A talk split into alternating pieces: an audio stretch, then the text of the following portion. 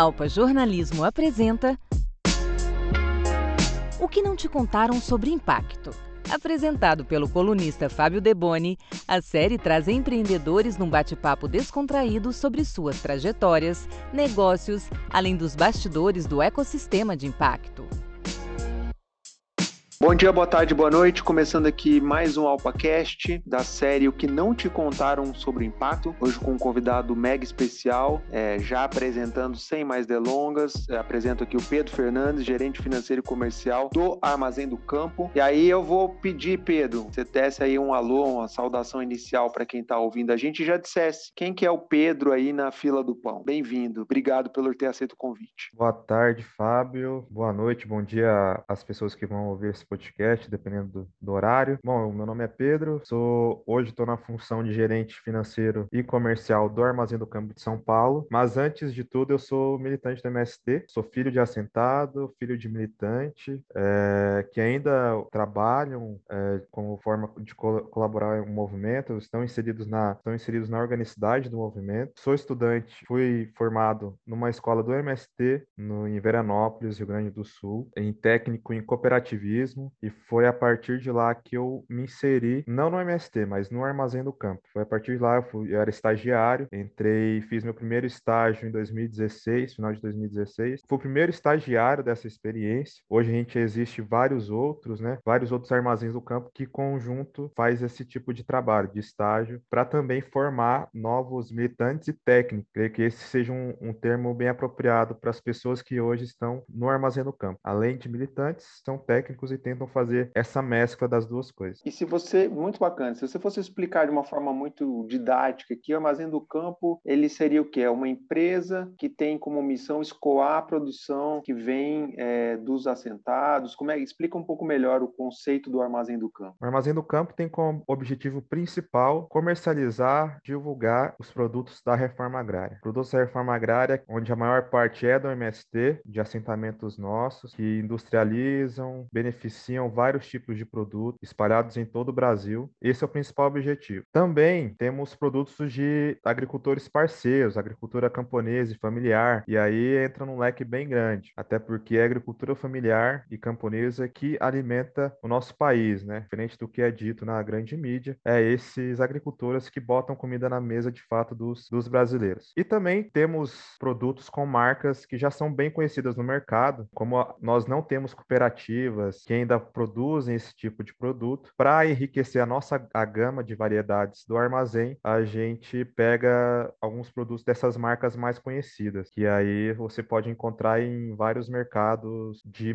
de orgânico espalhados aí pelo Brasil afora. E para a gente deixar mais claro, para fechar esse primeiro bloco, o Armazém do Campo, então, ele tem loja física e uma loja virtual que escoa esses produtos que você está mencionando sobre um embaixo de um guarda-chuva de um CNPJ de uma microempresa, é isso? É isso. A gente, é, a questão do e-commerce é nova, né? A gente inaugurou julho do ano passado, então já faz, faz apenas um ano. O que proporcionou? A gente já, já tinha, já queria abrir o e-commerce já desde o início, desde o início do armazém, que foi final de julho de 2016. A gente já tinha essa ideia de ter um canal de escoamento no, em via online. Isso exige muita força de trabalho e existe também um conhecimento, uma gama de clientes maior do que a gente tinha na época. Né? No começo, quando é uma loja nova, é uma nova experiência, até você angariar clientes que comprem seu produto, que tenha confiança no estabelecimento, é, leva um tempo. Então, a gente uniu meio que né, essa onda do e-commerce que entrou na pandemia, que as pessoas não saíam de casa, e aí a gente, a gente teve como sacada que é, ou era agora que a gente abriu o e-commerce ou nunca mais, né? E aí a gente consolidou isso, foi ao, aos trancos e barrancos, assim, mas, enfim, enfim, com o trabalho, com a dedicação de toda a equipe que teve no, no armazém, a gente conseguiu trabalhar nisso. Enfim, hoje a gente entrega alguns produtos desses para todo o Brasil, mas a nossa gama mesmo do mercado, tipo hortifruti, a maioria dos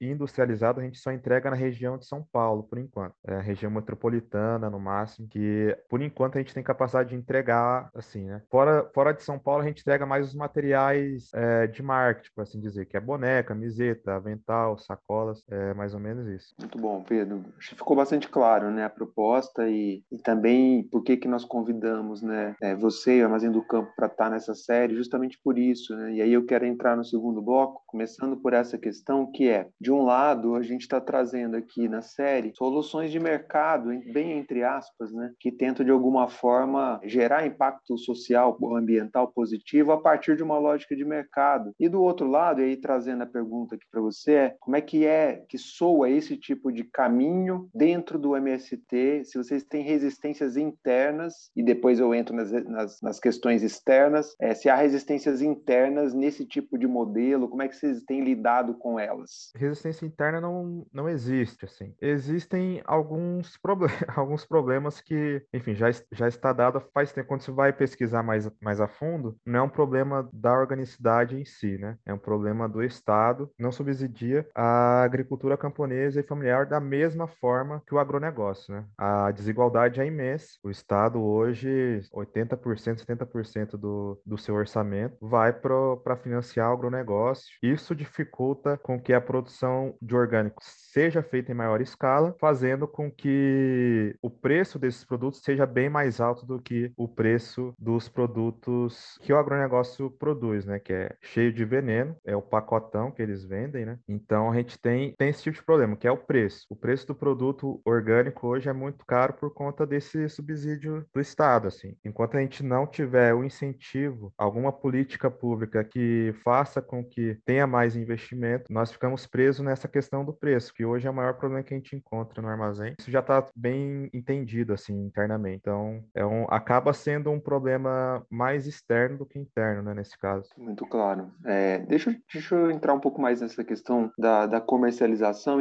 entendendo hoje, de um modo geral, quem que é o cliente, é, esse perfil de cliente que tem comprado, tanto no e-commerce quanto na loja física, os produtos de vocês? Os nossos clientes são, olha, são 60%, 70% são pessoas que querem ajudar o MST de alguma forma. E também clientes que já têm um, o costume de comprar orgânico. Enfim, em São Paulo hoje cresceu muito o, o mercado orgânico, é um dos mercados que mais crescem no Brasil. A gente tem essa mescla de clientes que, enfim, só consomem orgânicos dentro de casa, gente que quer ajudar o MST de alguma forma. Tem gente que, não, infelizmente, não tem condições financeiras de fazer a compra total de produto orgânico, mas como forma de militância ou coisa do tipo, ajuda consumindo nem que seja uns 2 quilos de arroz por mês, um, um pacote de feijão, e ver isso como uma forma de ajudar. Tanto que a conjuntura do país, de acordo com como ela tá, é, conforme ela vai, como é que, como é que tá a política no Brasil,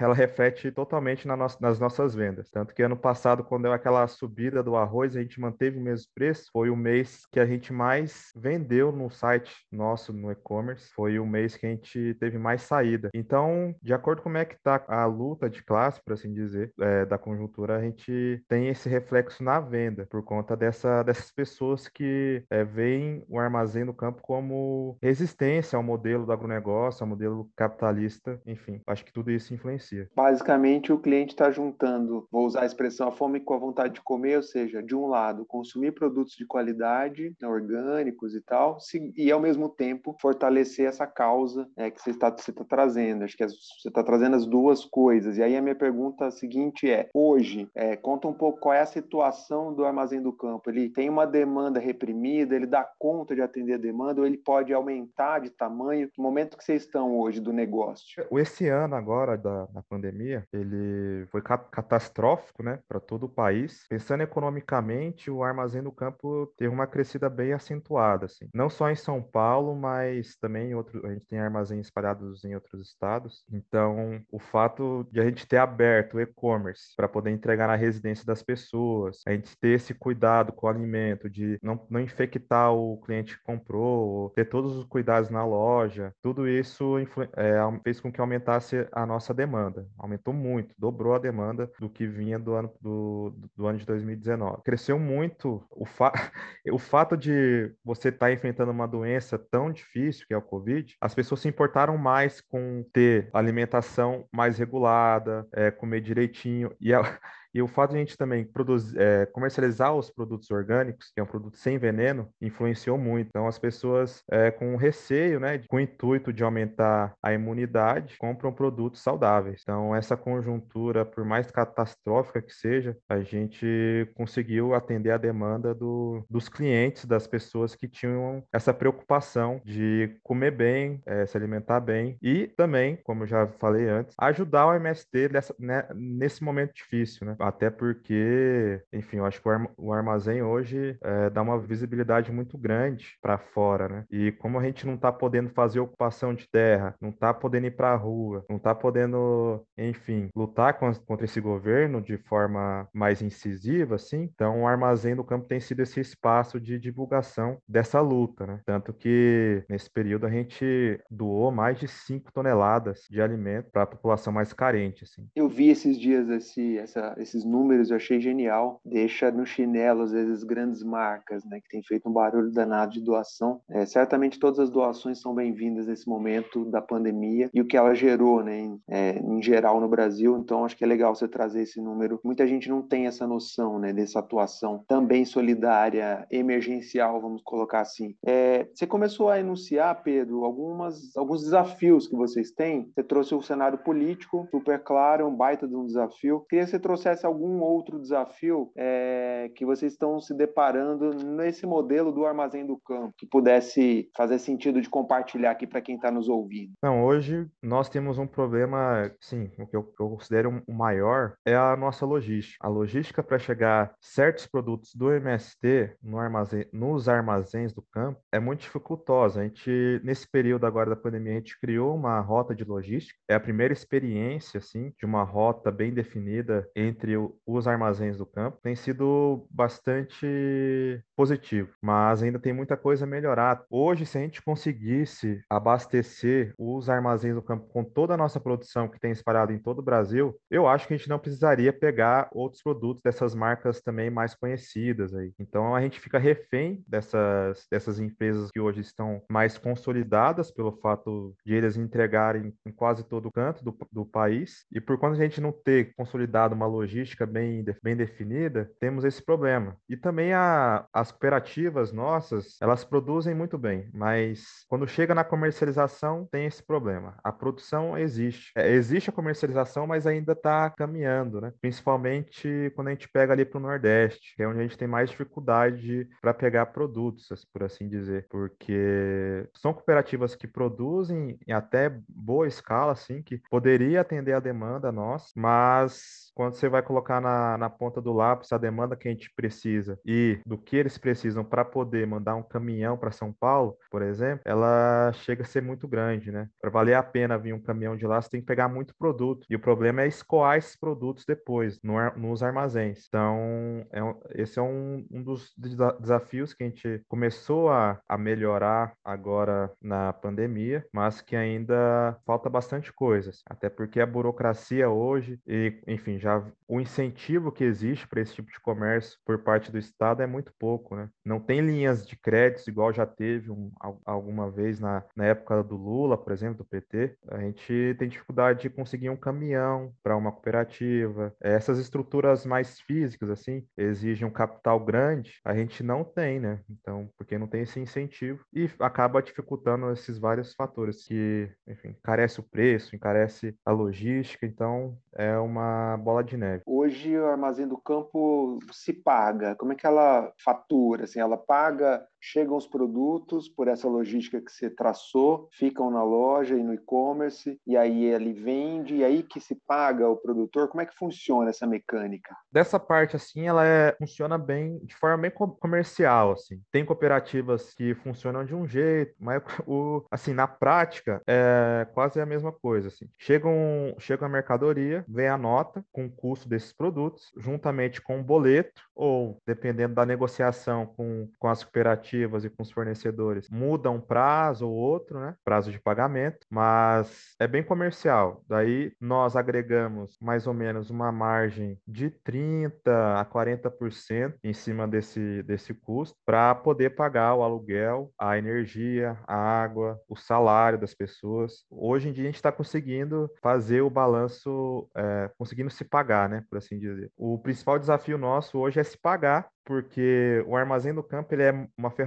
muito mais política do que econômica, né? Como o nosso nosso principal objetivo é propagandear os produtos da reforma agrária, é mostrar para a população que o MST quando ocupa a terra não é para ficar é, jogando o papo fora, ficar lá de boa no quadrado burro, não. O MST quando ocupa a terra é para produzir alimento saudável. Esse é o nosso grande desafio. Junto com isso temos que se pagar, né? Mas o principal objetivo é esse. Não é econômico, é político. Não, ficou muito claro. Bacana, Pedro.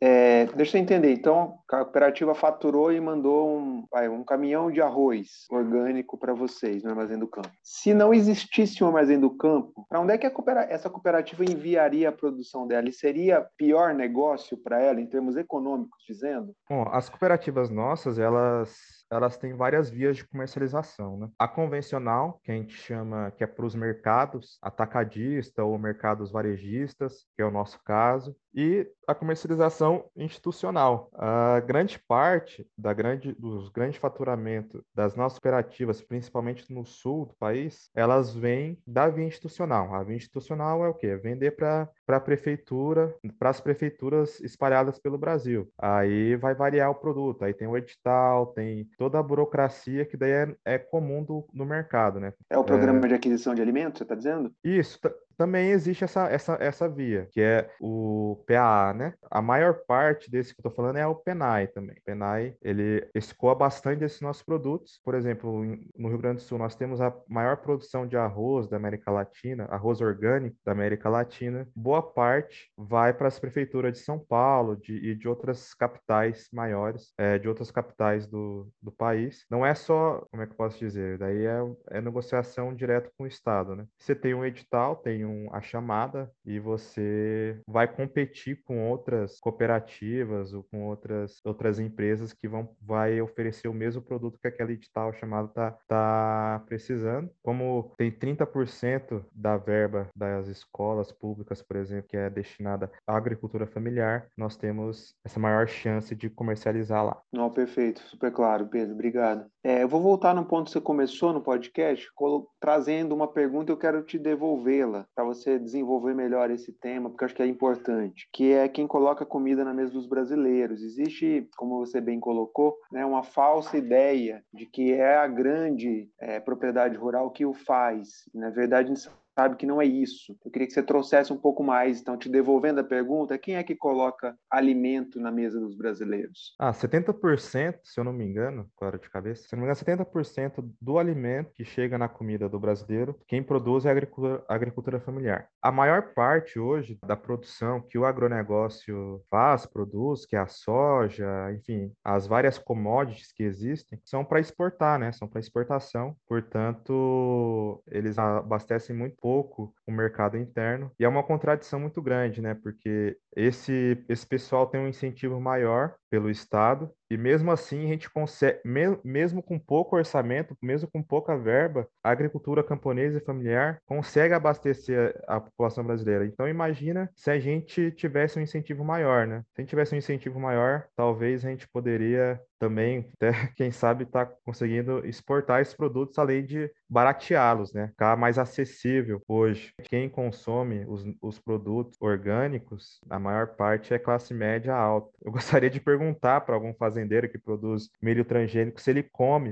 o próprio milho que ele vende e exporta para os outros países, né? É, com certeza essas pessoas não consomem a própria alimento. São contradições atrás de contradições. Enfim, a gente tem que buscar alguma maneira de deixar isso claro para a população. E o armazém do campo é uma dessas maneiras de mostrar à população essas contradições. Não somente com a venda dos produtos, mas também com eventos culturais que a gente faz e fazia mais antes, né, durante a, antes da pandemia, porque agora não dá para aglomerar, mas também era um, um meio de divulgar essa, esse tipo de, de situação. Perfeito. É, você colocou em algum momento da nossa fala, Pedro, é, o, o, digamos assim, entre aspas, o lado positivo da pandemia no sentido de impulsionar o armazém do campo e o e-commerce. E aí eu queria que você trouxesse um pouco qual é o impacto que a pandemia já tem trazido e trouxe para os agricultores que estão aí no movimento. Se pudesse trazer um pouco o lado mais é, de impactos de uma maneira geral que eles estão sentindo na pele, os efeitos da pandemia. O que, que eu posso dizer assim que causou de impacto no armazém do campo de São Paulo é a consolidação das ferramentas que a gente implementou nesse período, que é o e-commerce e também a gente atende via WhatsApp, que é entrega a domicílio, né? A gente não, exist, não existia antes da pandemia esse tipo de serviço no armazém do campo. E a partir dessa experiência da pandemia, nos obrigou a poder atender a clientela que, enfim, não poderia sair de casa e, e não poderia ir na loja física consumir esses produtos. E para os produtores, creio que, consequência desse, desse aumento de, de venda e de, de demanda, eles tiveram um pouco mais de trabalho, por assim dizer, né? Tiveram que produzir muito mais do que via produzindo. Acho que é, é isso, sim. Acho que um, um outro ponto aqui para a gente fechando esse bloco é, muita gente não sabe, né, quem está ouvindo a gente, acho que não tem uma noção muito precisa do que, que é o MS MST, né? O MST tem um CNPJ, não tem, como que ele se organiza? É, então, que você pudesse dar uma pincelada rápido sobre essa estrutura organizacional, tem escola, tem, tem frente de comercialização, acho que seria legal dar uma visão mais geral para quem está ouvindo a gente, e aí depois eu entro com uma segunda pergunta sobre o movimento. Bom, o MST ele não é uma entidade jurídica, né? É um movimento social, e onde os, as pessoas, os militantes que estão inseridos é por uma causa, que é a reforma agrária, e uma série série de outros, outros princípios que a gente tem, né? Nós temos uma cartilha que, que tem todos esses princípios é, elencados e bem definidos e que fica claro para todos os militantes do MST. Mas a principal reforma agrária é a luta pela terra, foi a partir disso que o MST se constitui e é a partir disso que a gente tem uma base tão forte hoje. E para ajudar a organizar todo esse movimento, nós temos uma estrutura organizativa onde há vários setores e há vários responsáveis por esses setores. Enfim, a nossa democracia ela é horizontal, né? Ela, ela parte da base, dos núcleos de base que existem, espalhados em todos os estados, país. Enfim, existe uma série de estrutura organizativa e há, há setores e direções é, bem diferentes uma, uma das outras. Assim. O Armazém do Campo, por exemplo, hoje está no setor de produção é, e dentro do setor de produção existe a frente de comercialização. É a frente que faz com que a gente faça o escoamento do, do que a gente produz. E aí, dentro da frente de comercialização, então tá o armazém, tá as prefeituras, que é o institucional, também existem as feiras, né? Feiras que fazem fazendo na cidade, em alguns lugares do país. Também há outros setores, há o setor de educação, há um setor de gênero, há um setor de comunicação, e todos esses, esses setores ajudam, é, têm papéis bem definidos, assim, dentro de cada um, que o movimento caminhe da forma como é hoje. Super claro, obrigado, Pedro, por, por trazer um pouco essa visão mais panorâmica para todo mundo que está ouvindo a gente. E para fechar fechando esse bloco aqui, que você dividisse aí um perrengue que vocês já passaram no Armazém do Campo nessa, nessa caminhada, que pudesse compartilhar com quem está ouvindo, seria bacana. Ah, teve alguns já. O batizado para qualquer trabalhador do, do Armazém do Campo, assim, para se sentir, é, ver como é que é as coisas, ver como é que funciona a organicidade também, de, uma, de um ponto de vista, é a participação da reforma agrária, é, a participação da Feira Nacional da Reforma Agrária, que a gente fazia aqui quase é, fazia aqui todo ano em São Paulo no, no Parque da Água Branca essa feira nacional da reforma agrária ela junta produtores de todo o país onde são comercializados produtos preço do agricultor direto para o consumidor final ou seja não tem atravessador não tem custo de logística e é produtos orgânicos o armazém do campo tem uma tem participação em todas essas feiras nacionais da reforma agrária nessa feira a, a quantidade de gente que passa é absurda assim então ela demanda uma, um trabalho muito grande para a equipe, assim. Então, além de estar tá na, ter uma equipe na feira, tem que ter uma equipe também no armazém, no mercado físico. A gente, a gente tem uma banca nessa feira, né? Eu acho que os, os maiores perrengues que eu passei, pelo menos, né, pessoalmente falando, foi nas, nessas feiras. Eu participei de três já, se eu não me engano. É uma quantidade de trabalho, de gente absurda, mas que vale muito a pena, assim. E também teve, teve outros, né? Os maiores perrengues nossos são em eventos, eventos grandes. É, teve o aniversário do Lula em 2019, em outubro, se eu não me engano, onde a gente fechou a rua do armazém do campo também. Juntou, acho que, se eu não me engano, umas duas mil pessoas, assim, na, no armazém, na frente da rua. Houve alguns, alguns problemas.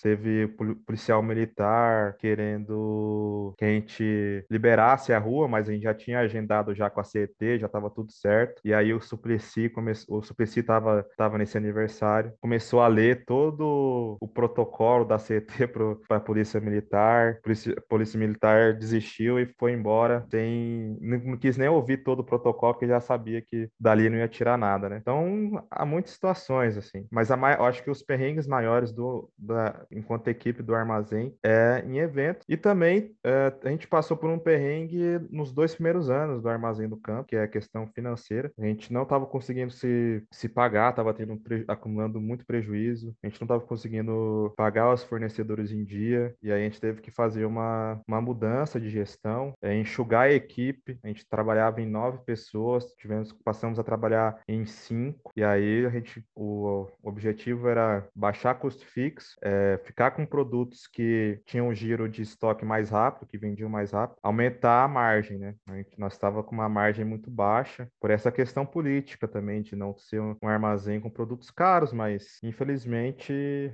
é, a gente tem que fazer essa mescla política e econômica por vezes, né? Porque senão a gente ia poder acabar fechando. E o custo de vida aqui, o custo fixo em São Paulo é muito alto, mas a gente conseguiu, assim, a gente conseguiu dar a volta por cima através dos eventos da, e também através da ajuda de vários militantes de, que são de, de outros setores do MST, nos ajudaram a sair dessa, assim. Então, então é essa colaboração da organicidade nesses, nesses aspectos onde a gente tem um, um problema sério, a gente vê como é que de fato funciona, né? É, no dia a dia, na prática, essa, esse intercâmbio de setores. Genial, Pedro. É, Para fechar esse bloco, eu queria te voltar na questão do tema do preconceito, né? Que o movimento sofre. E aí que você pudesse trazer uma passagem emblemática dessa questão, como é que vocês enfrentam isso? E se você em algum momento, diante dos vários desafios que você trouxe aqui, em algum momento você já pensou em desistir dessa caminhada? Sempre, a gente sempre vai ter, né, essa, vai ter essa oposição. A estrutura do capitalismo permite essa alienação com a maior parte da população hoje em dia, né? A mídia tem papel fundamental nisso, nessa divulgação que é feita, é, as, enfim, de forma que não convém com a realidade. As pessoas, a maioria das pessoas que ingressam no MST por alguma necessidade e que depois é, começa a conviver com o dia a dia de como é que funciona o movimento, tem outra visão de mundo, assim. É, bom, reforma agrária é lei, né? É uma lei, lei que foi constituída em 89, né? Enfim, tudo que a gente faz hoje em dia, o que que a gente fez foi dentro da lei. É, quando a gente ocupa um latifúndio, não é porque a gente quer, sei lá, desavença com aquele fazendeiro ou qualquer coisa do tipo. Não, mas é porque é um latifúndio improdutivo, ou aquele, aquele latifúndio deve para a União mais de um bilhão de reais, por exemplo. E aí uma forma de fazer o pagamento dessa dívida é justamente fazendo reforma agrária. Então há vários, há vários fatores assim que não são ditas para a população em geral, infelizmente deixam, de, deixam passar despercebido. No armazém do campo a gente teve uma outra denúncia, né? No, principalmente quando tinha evento que fazia um certo barulho ali, mas na vizinhança. E não só por, por, por conta do barulho, mas uma forma de tentar prejudicar o armazém. Já houve situações de clientes entrarem lá, é, fazer piadinha com o MST, fazer piadinha com o Lula. É, mas a gente, enfim, a gente, a gente sabe que isso vai acontecer, mas nunca, a gente nunca pensou em desistir só por isso, assim. Isso só dá mais força, né, para continuar. E é isso, vai fazer parte, sempre vai existir esse tipo de situação. Mas a maior parte dos nossos clientes que, e que frequentam o Armazém do Campo são pessoas que gostam de nós, que querem ajudar a gente de alguma forma. Muito bom, Pedro. Bacana você trazer isso, né? destacar isso. Acho que sublinhar da sua fala, você não falou com essa expressão, mas basicamente é retomar a função social da terra, né? Acho que esse é um, é um eixo importante aqui da atuação do movimento. Interessante, bom bom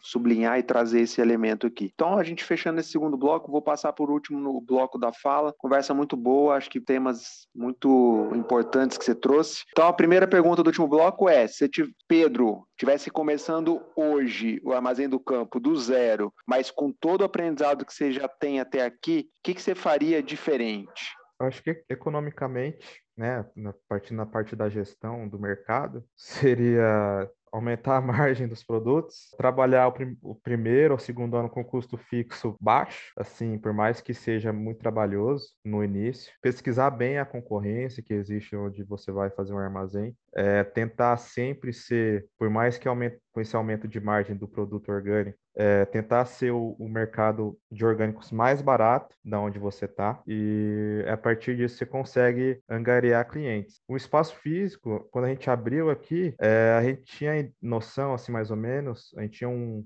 uma previsão de começar a dar retorno econômico depois de cinco anos de mercado aberto, assim, até pagar tudo, né? E isso, por incrível que pareça, está tá realmente seguindo essa linha, assim. Depois de cinco, quatro, cinco anos, a gente está é, conseguindo ter esse retorno econômico. E politicamente, desde o início, a gente conseguiu atingir o nosso objetivo, que era propagandear os produtos da reforma agrária. Nunca faltou esses produtos na loja, por mais que nesse período difícil que a gente não, não tinha dinheiro para pagar os fornecedores, as cooperativas entenderam o momento que a gente estava passando e de alguma forma ajudaram a abastecer o armazém mesmo nesse período difícil. É isso. Sim. Perfeito. E você, eu vou voltar na última pergunta dessas dicas, mas eu quero antes só dizer, você falou várias vezes o aqui, né, aqui no armazém, então eu queria que você fizesse esse merchan, né, de, bom, quem está ouvindo a gente em São Paulo ou nas cidades onde tem armazém, onde é que ele encontra e o e-commerce? Conta um pouco mais, dá esse merchan final aqui. Então, a gente tem aqui no Armazém do Campus, tem o Armazém do Campus São Paulo, temos em Minas, Belo Horizonte. É... Belo Horizonte tem site também, tem e-commerce.